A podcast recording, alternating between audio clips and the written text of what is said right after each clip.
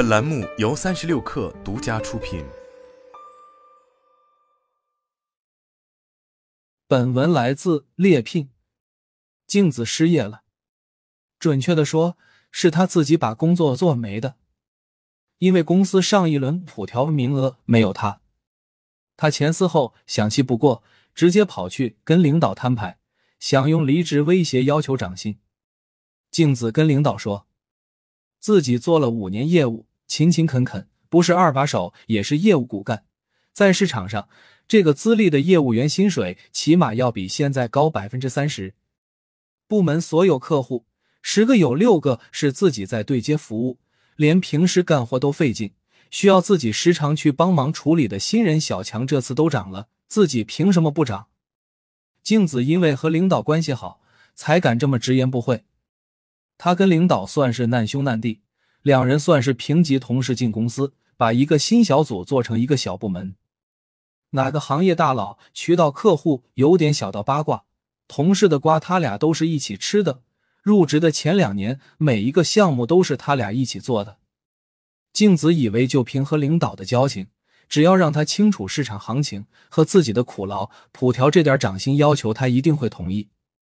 但结果事与愿违，面对静子的哭诉，领导也很委屈。公司今年效益不好，这次薪资普调分成了埃布伦，所有上次普调超过百分之十的员工，这次都不在这次调薪范围内。这是公司的规定，他没有任何办法。镜子听不进去这些，他鬼使神差的说了一句：“那不行，我出去看看吧。”紧接着，整个部门传出了他要离职的消息，镜子日渐边缘化。到最后，镜子觉得不离职，自己和领导都下不了台，所以还没找着下家，就真离职了。作为一个职场老人。这种以离职作为加薪谈判砝码的故事，真的是听得腻腻的。可能有人会觉得这样做够潇洒、够酷、够坦荡，但请你想清楚，咱不是不打工就得回去继承万贯家财的千金大少，也不是在逆风翻盘反杀大戏里叠满主角 buff 的小说女主，咱是不工作就没饭吃的活生生打工人啊！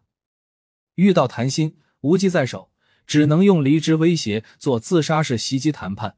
这种情况太常见了，大不了不干的爽话都是闻者过大瘾，实践者小苦瓜。这种纯纯是杀敌八百自损三千的谈判方法。今时今日，且不说优质 offer 的流通程度之低，就算是能成拿到新的 offer，也不能总用职业断代换取那百分之十至百分之三十的涨幅吧。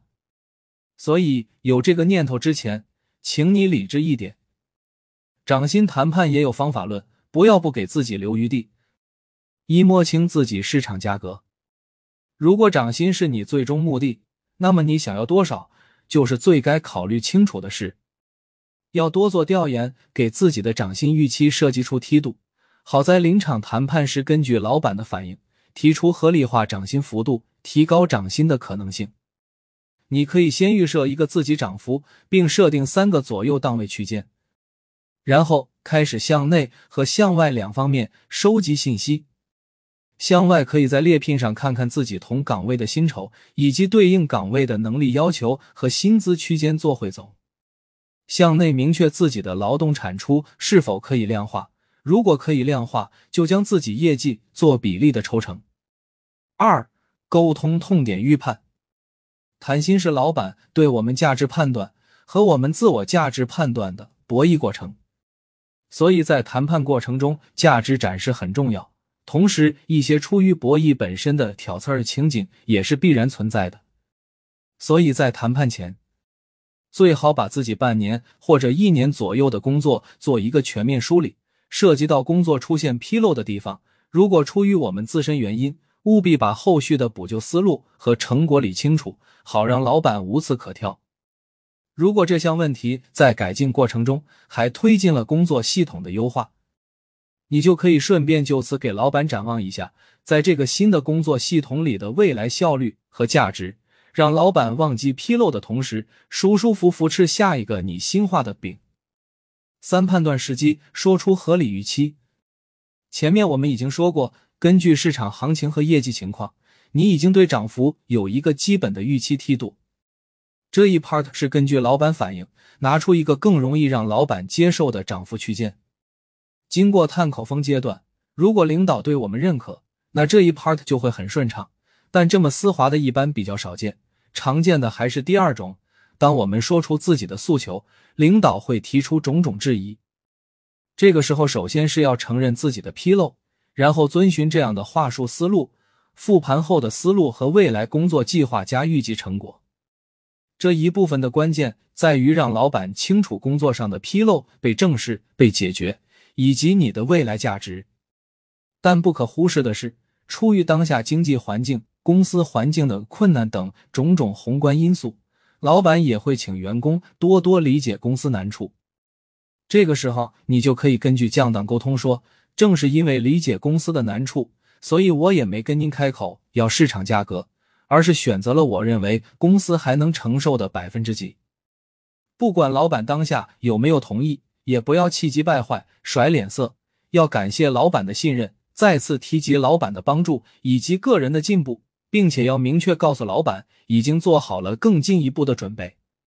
别觉得当面表达感谢难为情，在剑拔弩张的精准博弈后，作为下位者，不管结局如何，这样表达完，至少在情感上，你向老板迈进了一步。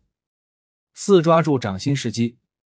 最后，除了做好谈判准备，把握谈判时机也很重要。牢记这四个时间点，抓住公司业绩增长、部门业绩增长。个人贡献凸显，或者年度、季度汇报后去做调薪沟通，往往事半功倍。记住了，小孩子才会用离职威胁要求涨薪，成年人的世界万事皆可方法论。祝大家年末都能抓住机会涨薪成功。